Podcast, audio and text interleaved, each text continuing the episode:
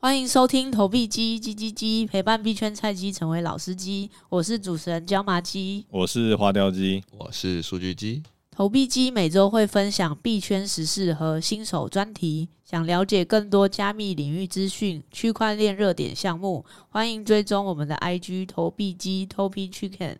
那我们本周的新闻会分享，Tesla 在第二季财报卖掉七十五趴持有的比特币。Lady Crypto 分享的熊市策略，NFT Metaverse 项目 NFT World 因为 Minecraft 新政策暴跌，Stepen R3 上线抢头矿战况分享，以及小鸡小学堂。我们这集的专题是什么是 GameFi？那我们本周的节目就开始喽。主持人椒麻鸡就是去美国度假了一个月回来了，所以我们三个人重新聚首。这个、真的确诊的花雕鸡也回来了。这个椒麻鸡录了两集之后就不见了，没错，希望大家还再度回归。对对对，我之后不会消失了啦。对，那花雕鸡则是录到一半确诊。哎，我真的觉得很很奇怪。我其实一直待在家里，然后我还可以确诊，我真的不知道从哪里得到这个就病毒的。我觉得台湾的病毒好像特别强，因为我去美国一个月，我几乎都没有戴口罩，我就是没有确诊的回来。那椒麻鸡幸运的，现在还会习惯戴口罩吗？当然啦，回来就是一个压力，大家都戴，就不能不戴。不过感觉政府是要慢慢开放，不用戴口罩，就是什么骑车不用戴啊这种。八月一号我记得已经就是蛮多场合，对，跟骑车户外运动，对啊。好啦，那我们进入我们的第一个新闻，那我们请花雕鸡来分享。好。那我来分享一下关于我的马爸爸。就是特斯拉的第二季财报揭露了，他们卖掉了就是手上所持有的七十五趴的比特币。那这个部分的话，相信大家应该也知道，特斯拉的马爸爸，也就是我们马马斯克，他不只是在 Web Two 是个呼风唤雨的人物，他其实也是在 Web 三的世界，就是虚拟货币这边，呃，也是一个非常知名的喊盘仔。在去年的一二月的时候，我印象中，他就是对比特币以及我们所说的狗狗币特别有信心，所以说他就是以公司的名义购入了，我印象中是十三亿左右的比特币，无情购入啊！那时候无情的把比特币从三万块直接翻了一倍。对，然后他那时候自从购入了比特币之后，那他还发布了一个声明，是之后特斯拉的车子是可以透过比特币来交车的，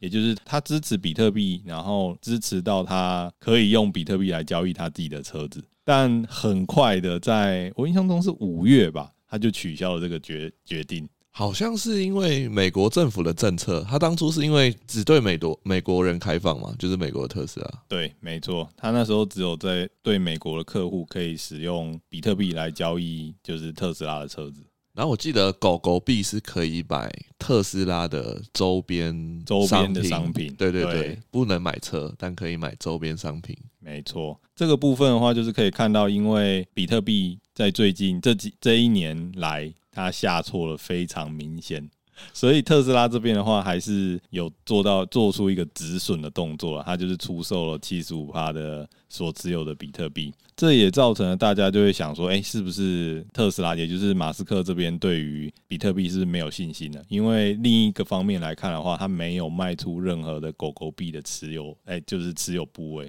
所以狗狗币大于比特币。对，他其实还是非常非常支持狗狗币的。那这个大家也可以想一下，说是不是也是另类的喊盘？因为比特币它卖出了七十五趴，但是狗狗币它一毛都没有卖。我觉我觉得这边有一个阴谋论。我觉得马爸爸觉得比特币比较难喊盘，狗狗币它比较好控盘，所以他决定不要再还比特币了。对，但他卖出了七十五趴的。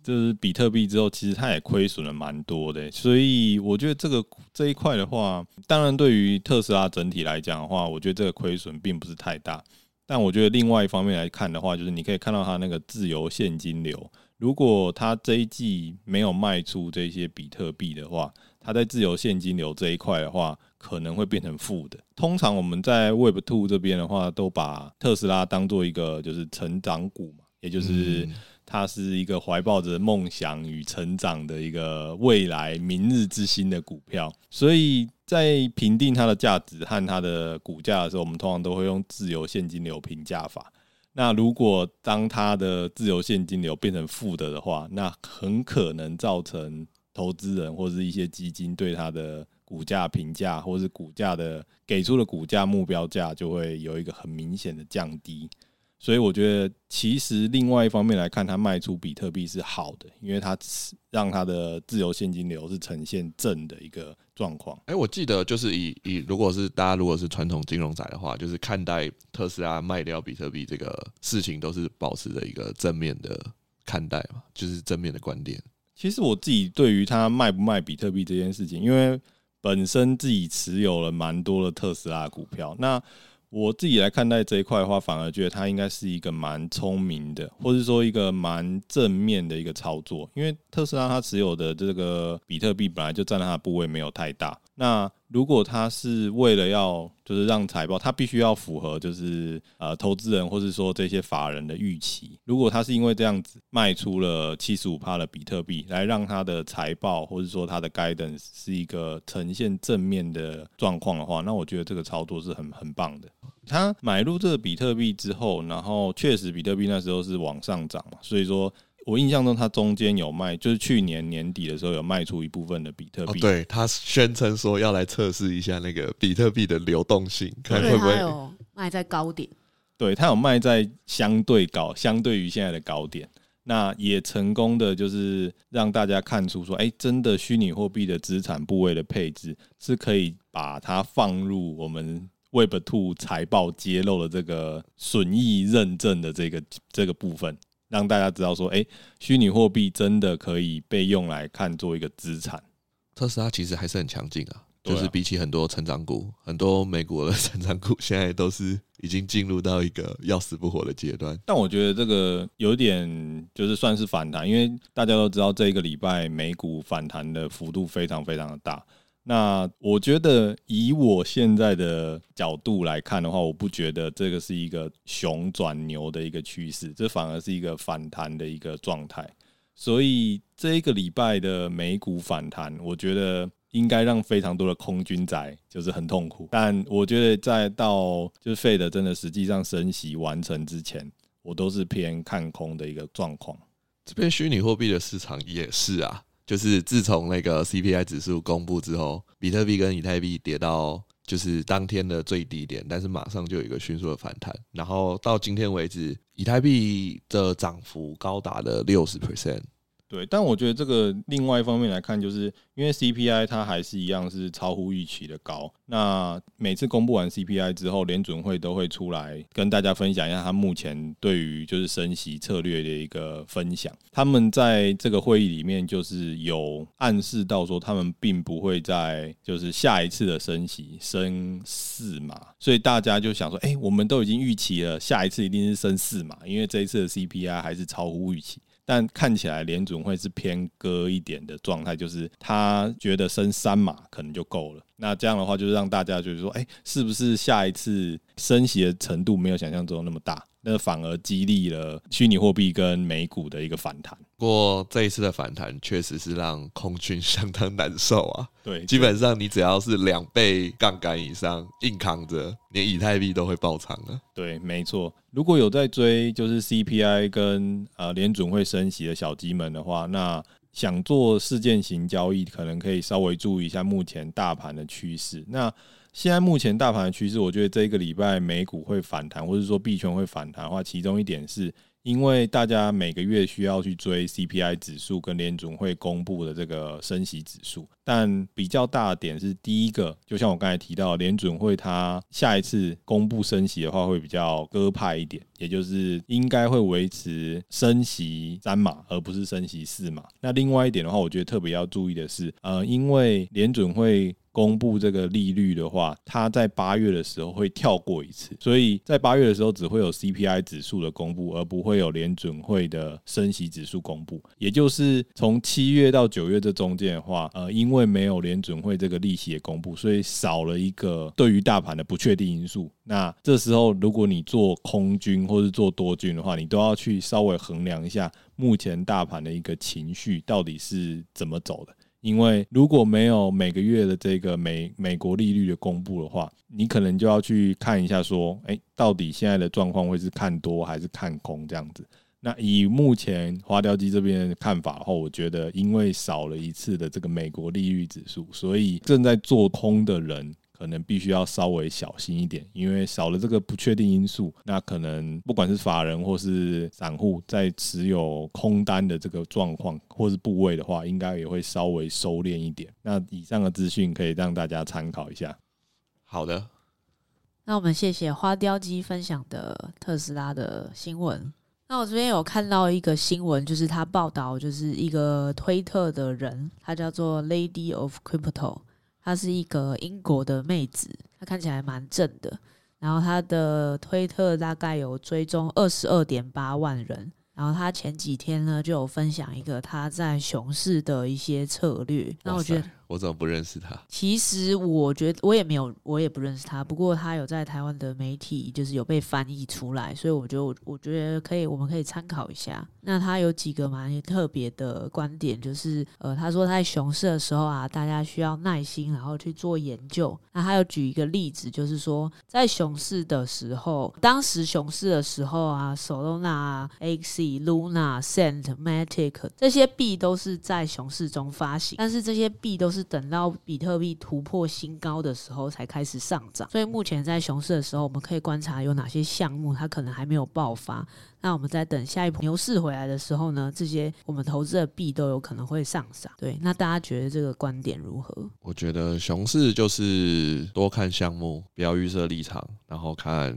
他们在熊市有没有持续的，就是跟牛市一样的态度再去做营运？因为感觉很多项目就是他在牛市的时候，他可能很积极的在做营运，但是进入熊市，他可能营运上他可能就会比较懒散啊，或者说可能牛市有赚到钱，那熊市的时候开发的角度就没有的这么的频繁，那可能就是一个可以关注的地方。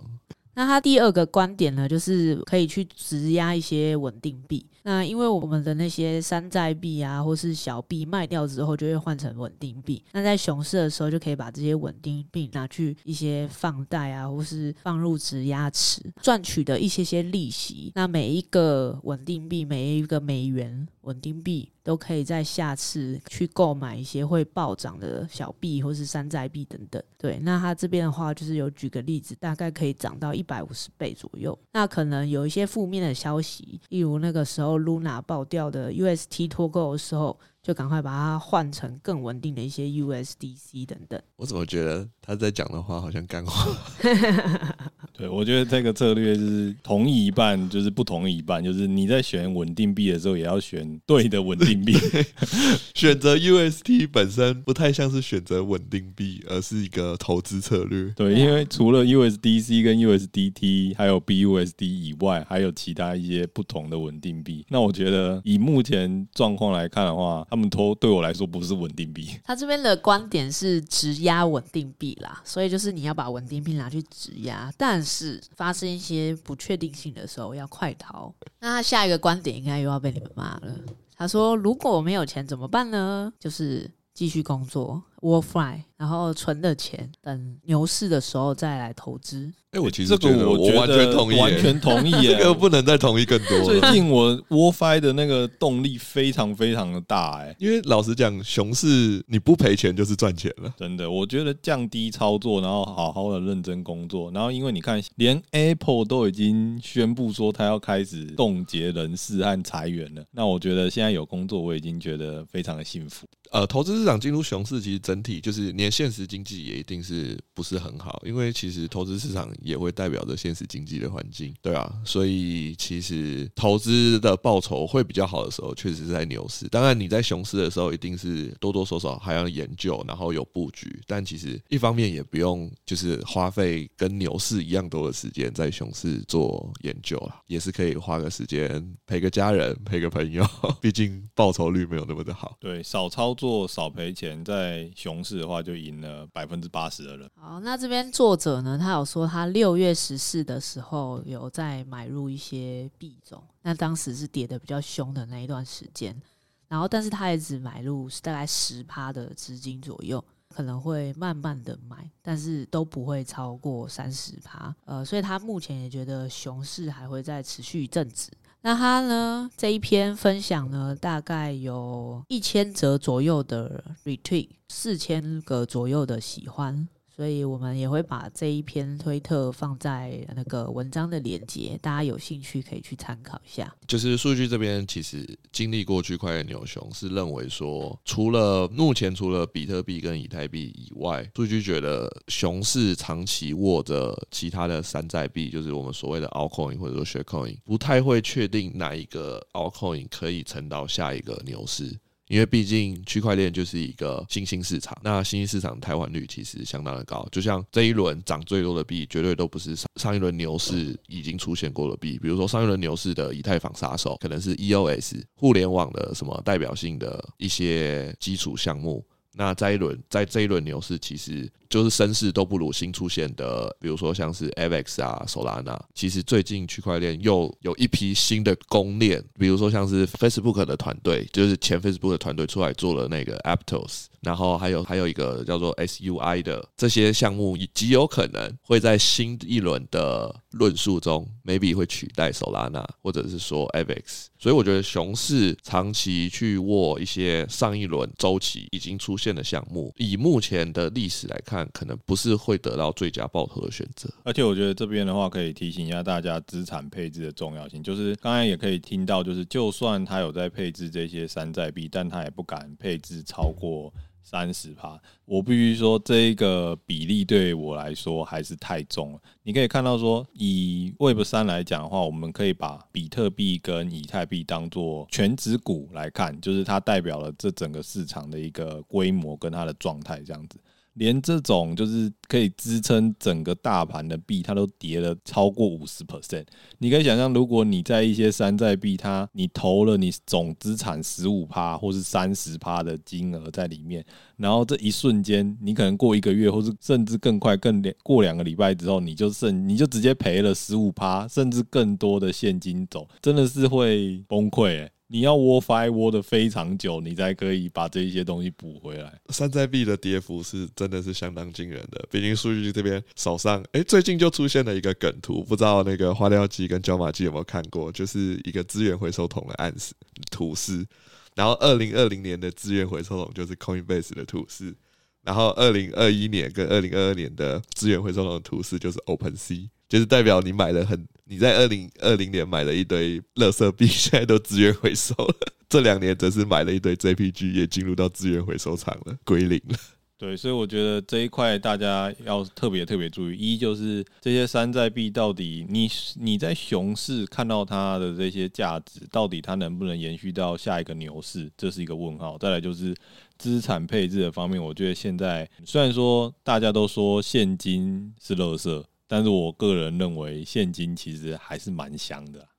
不过，以就是在节目中也分享了很多稳定币的策略，就是就算在熊市你持有的稳定币，可是，在目前区块链的世界里面，你还是可以找到很多报酬率五到十趴的稳定币策略去做放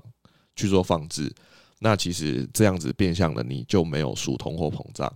然后其实也可以很灵活的等待牛市的时候，或者说有比较一个大的反弹的时候，你随时去做资金配置，不一定要一直在就是左侧去做一个抄底这样子。因为我觉得币圈进行左侧抄底是相较危险的，因为毕竟新兴项目的意思就是这些新兴项目它没有护城河，然后成长的时候成长的很快，那下跌的时候其实也会下跌的相当快。不过，如果有一些比较认真的小鸡，就应该会发现说，哎，就是你在做这些稳定币，或是说做这些比较相对风险比较低的这种质押，或者说呃去领这种高额利息的这个策略，那你就必须要特别小心你所选定的平台或是你的这个机构，因为。以目前的状况来说，就算到这个礼拜，也还是有传出某一些机构它快要倒，或者是说它有一些危险的这个鬼故事。哎，最近我是有听到是天桥资本还是什么，就是说我们在进行下一轮募资之前，我们不允许开放投资人提款。我觉得这个声明稿是有一点像。对，而且。大家也可以看到，最近最火红的应该是那个 Celsius，它的协议里面，它有说到，就是当你决定把你的资产存入它的平台的时候，在这个这个这个状态下，你已经宣布了放弃你的资产。我觉得这又是一个鬼故事可以讨论。对，这个跟我们之前有有分享过，就是巨鲸的资产然后被投票没收了这件事情，有异曲同工之妙。对，发现钱不管是存入所谓中心化或者是去中心化的平台，只要离开你的就是自己创立的钱包，某方面来讲，可能就不是真的那么属于你了。币圈真的是太可怕了。新兴金融市场，老实讲，就是一个大型实验场。进行着各种恐有趣以及恐怖的金融实验，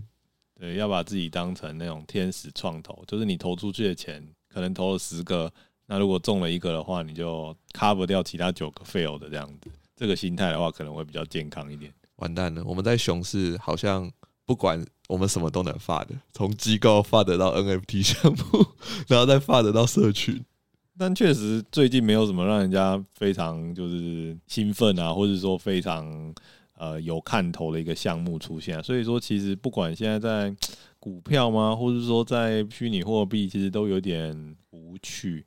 OK，那接下来数据集要再分享两个也是不太乐观的新闻。也不是说不乐观的新闻啊，就是一一些项目的现况发展，大家比较关注的现况发展。那第一个就是 Stephen 他上了那个 Realm Three，根据之前的情况，就是只要 Stephen 上线 Realm，就是他其实也只是上线过一个啦，就是之前的 BNB，那其实都会造成就是短期的 FOMO，但是这一次 FOMO 的时间特别的短暂，仅仅维持了不到几个小时。那他所谓的 real 的矿币 GST。很快速的，就是进行了一个下跌。那为什么大家会去 FOMO 这个 GST 呢？主要是因为每一次开放新的 real，那它其实大家就是生小孩的利润会很高。那生小孩会需要 GST，所以大家就会去买该链的 GST。因为在 Stephen 的情况下，它是治理代币在不同的链上是共同流通，但是它的游戏代币就是所谓的矿币 GST，它在每个链上的供应量以及流通。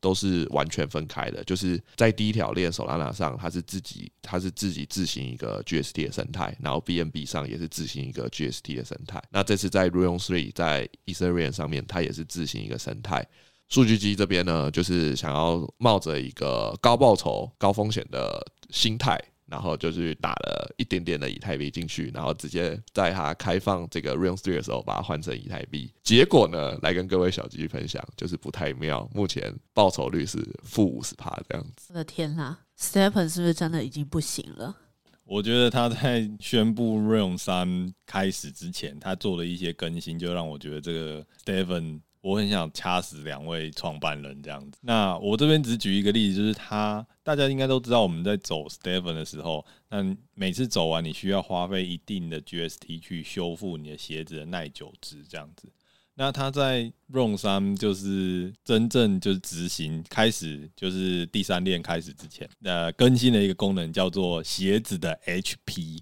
鞋子的生命值这个功能不是已经有耐久值了吗？对，那呃，我们都推测，因为它之前有这个耐久值，呃，有这个耐久值，然后因为我们之前就是分享的情况，Stephen 已经没有人在就是花去买大量的 GST，然后去升鞋子嘛，对，因为后劲已经补不上前金了，所以这个 GST 它的燃烧的速率就变低了。那我猜官方是想要尽量去维持 GST 的价格，所以说他更新了这个 HP 之后，他居然要每次走完之后，他居然要用 GST 加 GMT 再加上 C 宝石，才可以把这个 HP 补满。HP 的功用是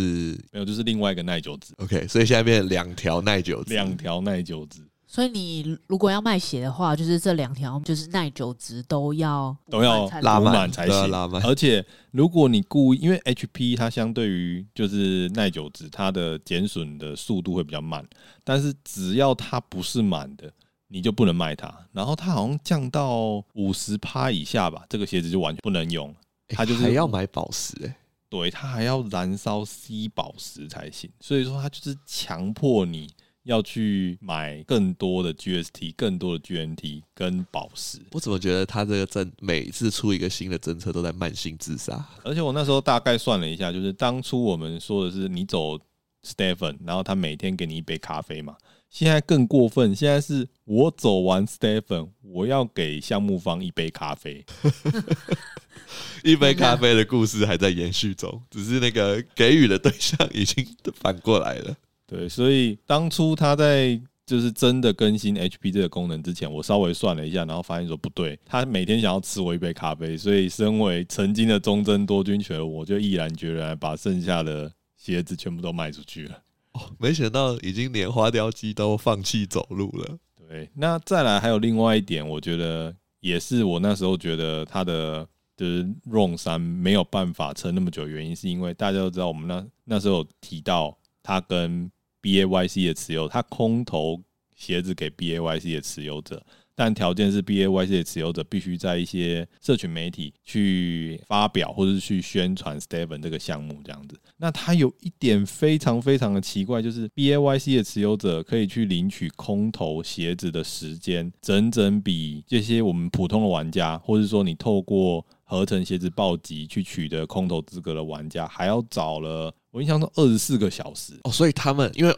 OpenSea 随时都开放交易嘛，等于说他们。可以优先二十四个小时先做交易，他们会比我们多一天的时间来砸这个盘，免费的，然后又先卖。对，所以当他开始领空投之后，就有 BAYC 的持有者直接说他在领到空投，他好像领到了三十双的 B 呃空投吧，他直接获利一百三十以太币出场。哇塞，富人又更富的故事又出现了一则。再买一支 BAYC，对，所以我那时候看到这两个，一个就是 HP 功能，另外一个就是 BAYC 持有者可以比普通的持有者，就是这些老我们支持 Steven 的老玩家还要早一天拿到这个空投，我就觉得这一个第三个领域不太妙。对啊，因为 BAYC 的持有者老实讲对 Steven 没有任何的贡献，除了他们很有钱以外。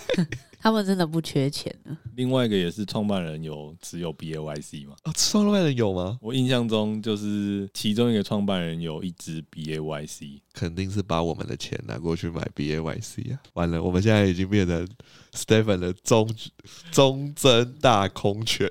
我觉得这也是他们自己算是造成的啦，不然我们原本都是非常喜欢这个项目的，大家都被伤透心。对，那我觉得大家的话也不能因为这样子的状况，然后去当忠贞空军犬，因为这会受到项目方的制裁。就截至目前，就是七月二十四号礼拜日这一个时间点，从七月二十三号开始，GST 这个矿币的价格就从零点零三直接。谈到了最高点有到零点一一吧，我印象中超过了三百倍的涨幅。那透过了一些群友和一些侦探或是科学家的追踪，发现这这个开始爆买 GST 的一些账号。都是属于项目方的，所以代表说，如果你看到 Roam 三的状况跟 BAYC 砸盘，然后你就冲进去当忠贞空军犬的话，你完全会被制裁啊！因为它涨了三百趴，代表说你就算持有一倍的合约，你也会爆仓。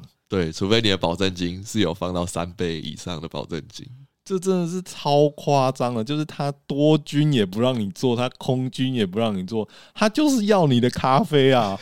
赔的钱都是买咖啡机的等级了啦。不过没想到项目方是选择去抬轿这个 Solana 上的 GST，而不是选择去抬轿最新这个 Realm Three 的 GST，真的是没有让数据机有料到啊！至少他们始终如一啊，说 Solana 链是他们的根本嘛。所以抬轿的话也是抬 Solana 的 GST 啊，所以比较便宜，比较好抬啦。所以说那个 Realm Three 又是一个大型实验场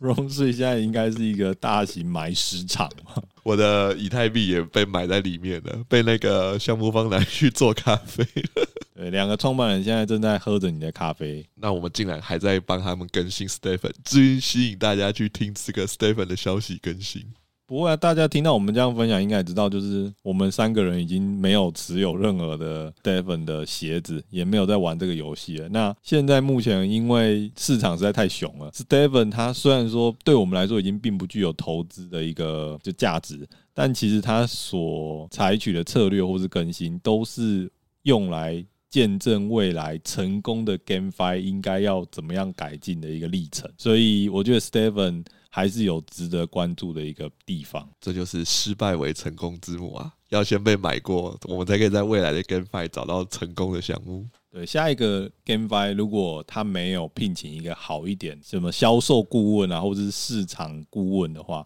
我绝对不会去投资这个 GameFi。那有 Zora 可以吗？有 Zora 那可以啊，对不对？叫什么？下一个 GameFi 成功的因子之一呢，就是要有漂亮的公关，大概就是这个意思。哎，Zora 是公关吗？就是你要有一个成功，或是说会至少要懂得说话，或者安抚群友的一个公关啊。他正不正就是另外一回事情，但至少你说话或是你公布事情的时候，至少要顾及大众的一个心情和权益。那我刚刚还忘了发的第三件事情，请说。第三件事情就是大家应该印象深刻，当时候 BSC 链为什么崩盘？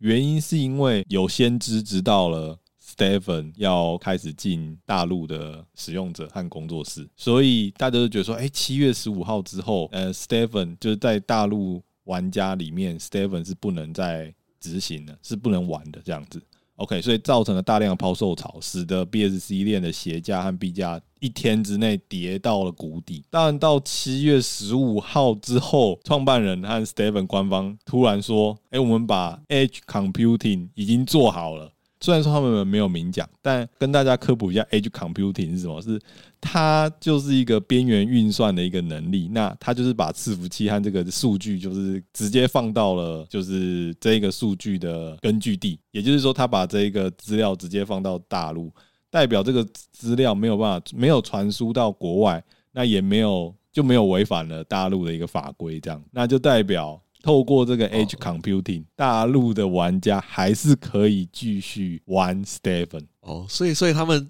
最近可能沉默了那么多一段时间，就是为了想要让这一批消失的用户有机会再度回归 Stephen 这个游戏当中。不是啊，那如果你有这个规划的话，那你干嘛一开始要偷，就是用这个话去说你要清退大陆用户，然后造成这个整个币价崩跌或是鞋价崩跌？这个我到现在都没有想清楚原因是什么。我严重就是怀疑他们的公关，因为他们前期的行销不是非常的厉害嘛，就大家都觉得哇，怎么可以 GameFi 可以这样子的做行销？我严重觉得他们那个行销顾问在某天突然离开了。然后后面就 后面的那个消息公布的方式就不太正常，就是大陆清退那个也是很乖，在 MA 玩过了两个小时又公布这件事啊，不在 MA 讲。没有，我觉得就变成说样一定看到，就是马斯克他把自己的公关部门就是裁掉，然后觉得说啊，他自己影响力够，自己当公关就好了，然后混的就是 Web 三、Web two 都是一个最最强的喊盘仔，他就觉得说啊。我我跟马斯克比也差不多嘛，所以自己想要来喊盘一下，然后就喊到挂了，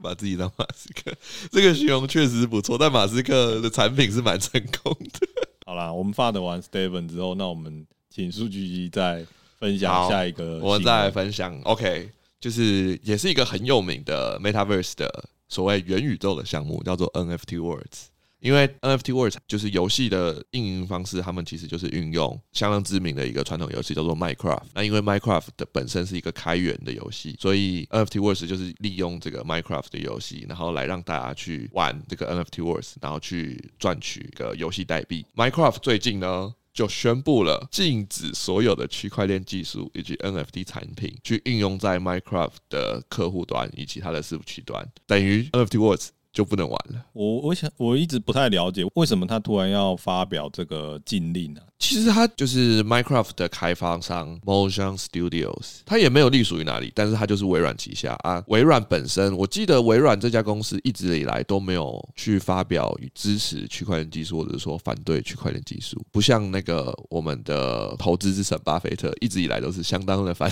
对区块链的技术。但是他就是在最新的一次的 Minecraft 的这个使用指南书，就是做了这样子的更新，其实效应非常大，让那个 NFT Worlds 原本它的地板价其实维持在三亿，一公布完马上迅速跌到了剩零点五亿这样子。后来的话，NFT Worlds 的团队就是马上赶快要出来声明嘛。然后他们其实就是说，哎、这个声明让他们感受到措手不及。然后他们在这周日会有一个他们的声明这样子。那因为他们的声明会落在台湾时间的礼拜一，所以我们在录音的当下还不知道他们会去做怎么样的决定。其实目前来讲，以元宇宙的项目，其实竞争的相当激烈，因为元宇宙项目现在可能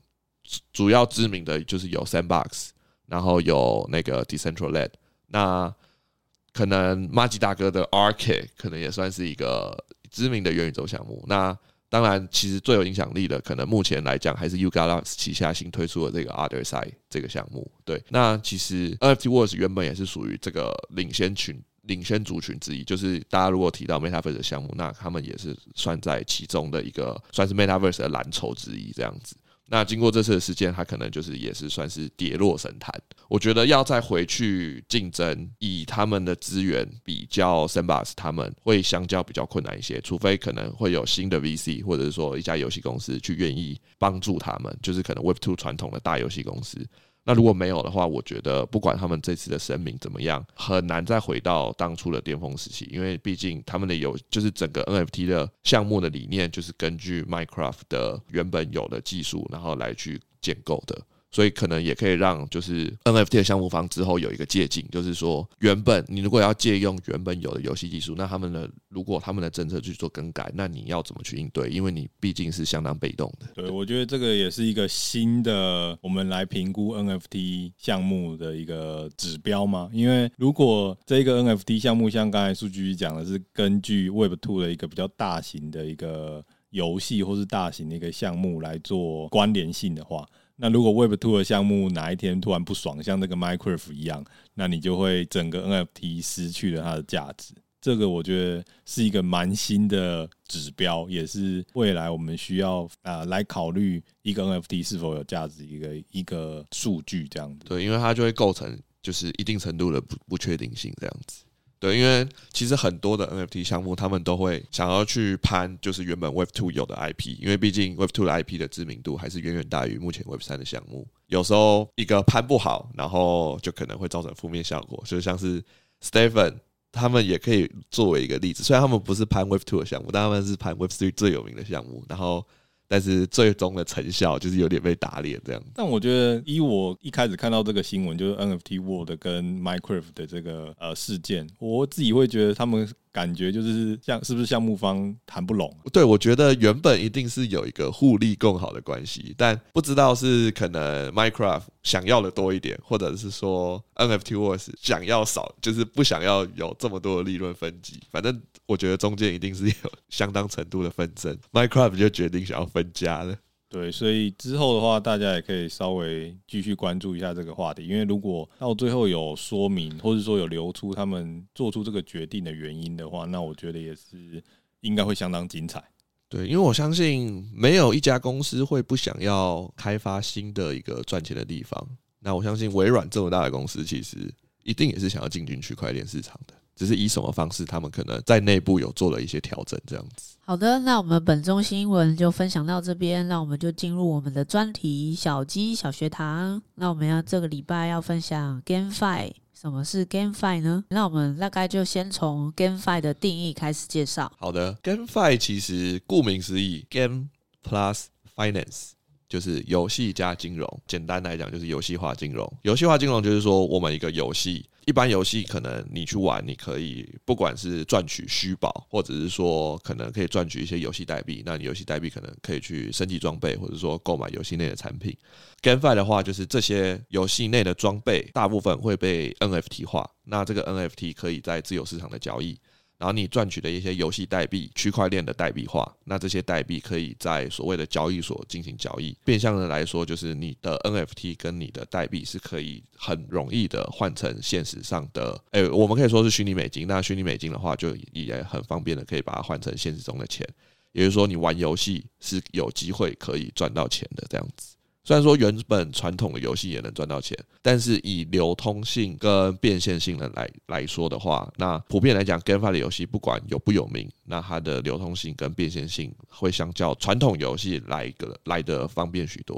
因为传统游戏你可能要到风之谷或者说天堂这种这么大的 IP，你的游戏内的资产可能才会相较有价值这样子。对，而且我觉得以传统游戏来说的话，你要去做一个资产的变现，也相对就是 GameFi 来的更困难一点。你必须要上一个，比如说像八五九一啊这种游戏。呃，游戏资产交易平台，这中间的话，你又要去看说，哎、它现在目前游戏币比台币它的比值是多少啊？那是不是有价值的？你投入的时间，或者你投入的这个，比如说是农怪啊，或者说去刷这个装备的成本，到底是不是值得的？但 GameFi 的话，基本上它都有很明确定义，它怎么样去取得它这个 finance 的收益。所以一部分来讲，GameFi。对于就是大家来讲，一部一边玩游戏，然后一边去赚取一些利润，是非常非常平易近人的一个理念，然后上手程度也没有到很高。但另外一个角度来讲，就是因为它的概念太平易近人了，所以大家已经不是把它当做一个游戏来玩。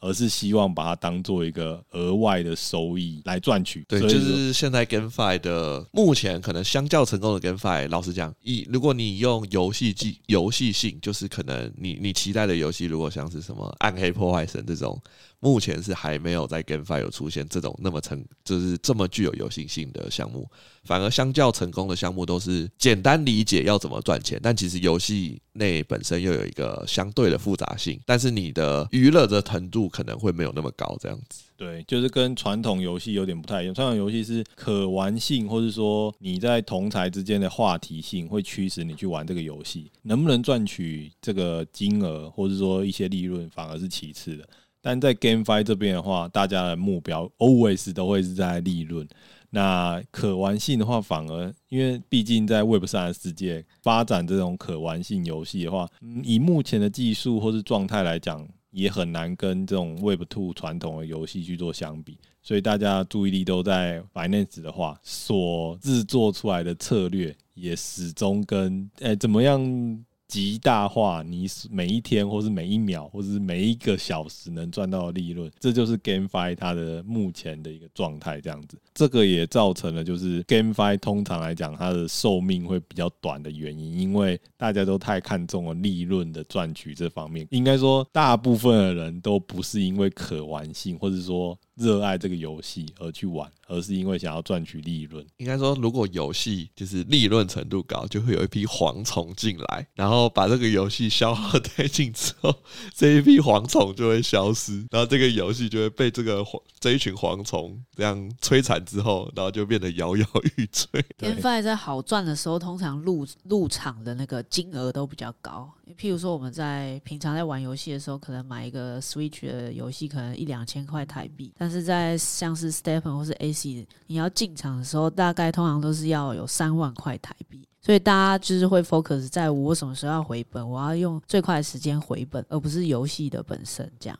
欸，所以我觉得就是未来成功的减法要素啊，我觉得这个进场的入门条件的维持会是一个。相当重要的因素，因为我觉得 Stephen 他有汲取到，就是 Xe 就是因为越来越多人进场，然后他的进场门槛变高，所以 Stephen 始终在一开始 Solana 链上，他都有去压制 Solana 上的进场门槛，让他不要每个人的进场门槛差距太多。当然，他在第二条 BNB 实验场的时候，就是开始实验，让我们见证到实验失败的结果会怎么样子。对，而且我觉得它确实在它的平台，就是它的矿币跟它的原生币的这个呃代币模型上面的话，是确实有吸取到 XE Infinity 的一个经验这样子。但他在管理社群和他的游戏内的呃生态的部分，然后我觉得并没有做到就是完全从 XE Infinity 的失败。然后去改善 Stephen 的一个状态，这样子。所以我觉得，如果在下一个 GameFi 的话，他必须一定要去吸取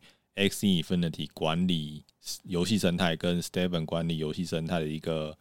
呃，应该说失败的地方。这样的话，他才可以延长，或是说真的有突破庞氏架构的一个可能性。对，而且另外一方面来讲的话，就是 Stephen。跟 X Infinity 他在发表，或是说他在全盛时期的时候，其实市场的状态是非常不一样的。X Infinity 基本上是在牛市嘛，但 Stephen 的话，基本上他已经进入了熊市。Stephen 他可以在熊市还有这样的声势，我觉得如果他有机会在真正爆红的时候，如果是在牛市的话，那我觉得他的声势可能会比 XE Infinity 还夸张。对，因为毕竟 XE 的治理代币 XRS 是所谓的千倍币，就是它从币安的 IEO 上市到最高点，其实涨了一千五百倍。以 Stephen 来说的话，我强烈要求下一个成功的 GameFi 要有非常非常好的公关或是市场团队，这样才可以成为就是一个成功的 GameFi。毕竟 Web 三项目是很吃共识的，所以大概玩家的心回不来的时候，这个项目可能真的就是完蛋。对，我觉得椒麻鸡提到一点非常好，就是如果你是传统的游戏的话，那你还有就是一个你知道公司的。资产或是公司的一个基本面可以看，这样子让你知道说这个游戏可能还可以经营的下去。但如果你在 Web 三，然后你这个 GameFi 你也没有基本面可以看，你又失去了社群的共识。那基本上你完全没办法定义这个 GameFi 的价值在哪里。其实 Web 三，我觉得 Web two 如果公司想要进入 Web three，尤其是 GameFi，也可能 GameFi 项目真的是对社群的经营一定是比重要比 Web two 的游戏放大非常多。就是你只要社群经营好，基本上累积的共识的收益程度其实是会想象不到的。就是它其实是一个 Web 三相当重要的一环。对，在此我也要就是向下一个成功 GameFi 的这个项目方爸爸说，如果有需要的话，我也可以去帮忙经营社群。这个是怎样公开公开征才吗？不是，我是公，公开被征才，被征才，我是 open 的。对，所以如果我也想要参与一下，就是到底是不是？也许我误解了，就是 Stephen。如果有机会参与到，或者说各位小鸡们有机会参与到一个新兴的 GameFi 的一个项目的话，关于市场宣传的这一部分，真的是要非常非常的看重，因为社团凝聚力基本上就是在 Web 三项目的一个命脉，这样。没错，那这就是我们对一些 GameFi 的成功要素以及 GameFi 经营一个好的 GameFi 项目，那有什么可能是就是我们以一个 GameFi 参与者的角色，那来分享一下这样子。而且再来后，我觉得我比较贪心一点啊，希望就是下一个 GameFi 的话，它的可玩性。可以再多一点，我觉得这一点在这一点上，Stephen 在可能四五月之前是做的蛮好的，因为大家都会开始觉得说，哎，我现在要玩宝箱流啊，还是现在要玩挖提卖啊，还是现在要玩升血流？其实就跟我们以前在玩那种传统游传统游戏一样，就是。你可能会有不同的技能点数分配，那就会有不同的效果，或是不同的状态发生这样子。所以，如果在 Web 三的 GameFi，它可以在 Game 这个部分再多用一点心，让可玩性变多，真的，实际上它变成了在现实社会或是现实的生活中，你周边的人真的有会去玩这个 Game，然后真的大家在讨论说啊，我昨天去哪里打怪，或者说我昨天又发现了什么新策略。那其实它呃会让你更想要持续的玩这个游戏，因为毕竟跟同事或是朋友有一个共通的话题。其实这个就是 Stephen 比起 Axie 好地方，因为 Axie 的获利方式其实就是相当单一嘛。对，所以我觉得复杂性的话，对于 GameFi 来说也是非常非常重要。因为如果你的游戏的呃玩法太单一，或者说太容易被人家摸透的话，那大家都会去选择 CP 值，或者说成本最低，然后利润回复最高的这个走法。那你的玩法如果越单一，或者说玩法只有一种的话，那就会坠落的越快这样子。但另外一个角度来讲的话，就像我们刚才讲，如果玩法越多的话，就代表你在每一个玩法都必须要有够有吸引人的这个特质，去让大家想要去选择这个玩法。那这个也是考验项目方的一个智慧，你要怎么样同时在一个生态里面去控制这么多不同种类的玩法以及它的利润分配，这个就是相对比较重要的一个因素。我们怎么给了项目方很多困难的功课啊？对，这个是我对未来的我的期许啦，花雕鸡的期许。我们期待花雕鸡的新游戏，我们就靠它 GameFi 养了。对，我们就靠花雕鸡去找到一个如此这般的 GameFi，然后可以让我们的去做游玩，然后我们投币机就会大力的宣传这一款 GameFi。对，希望要创新的 GameFi 的项目方爸爸，可以听到我的就是呐喊。没错，可以来私讯我们投币机，我们会给予相当程度的讨论。好，那这个的话就是我们这周对于 GameFi 的一些定义，以及我们对于 GameFi 的一个未来成功的要素分享以及憧憬。希望对于各位小鸡们有就是有更了解 GameFi，然后对未来的 GameFi 更有期待感。对，因为毕竟 GameFi 其实就在我们说话当下，它的发展还是如火如火如荼的在发展的啊。对，所以我们未来一定是可以见证到更多种类的 GameFi。然后也希望可以找到一个适合大家游玩的 GameFi 这样子。那我们本周的节目就到这边。喜欢我们的节目，欢迎给我们五星好评，追踪投币机 IG。有任何问题都可以在下方留言。那我们就下周见喽，拜拜！大家拜拜，拜拜。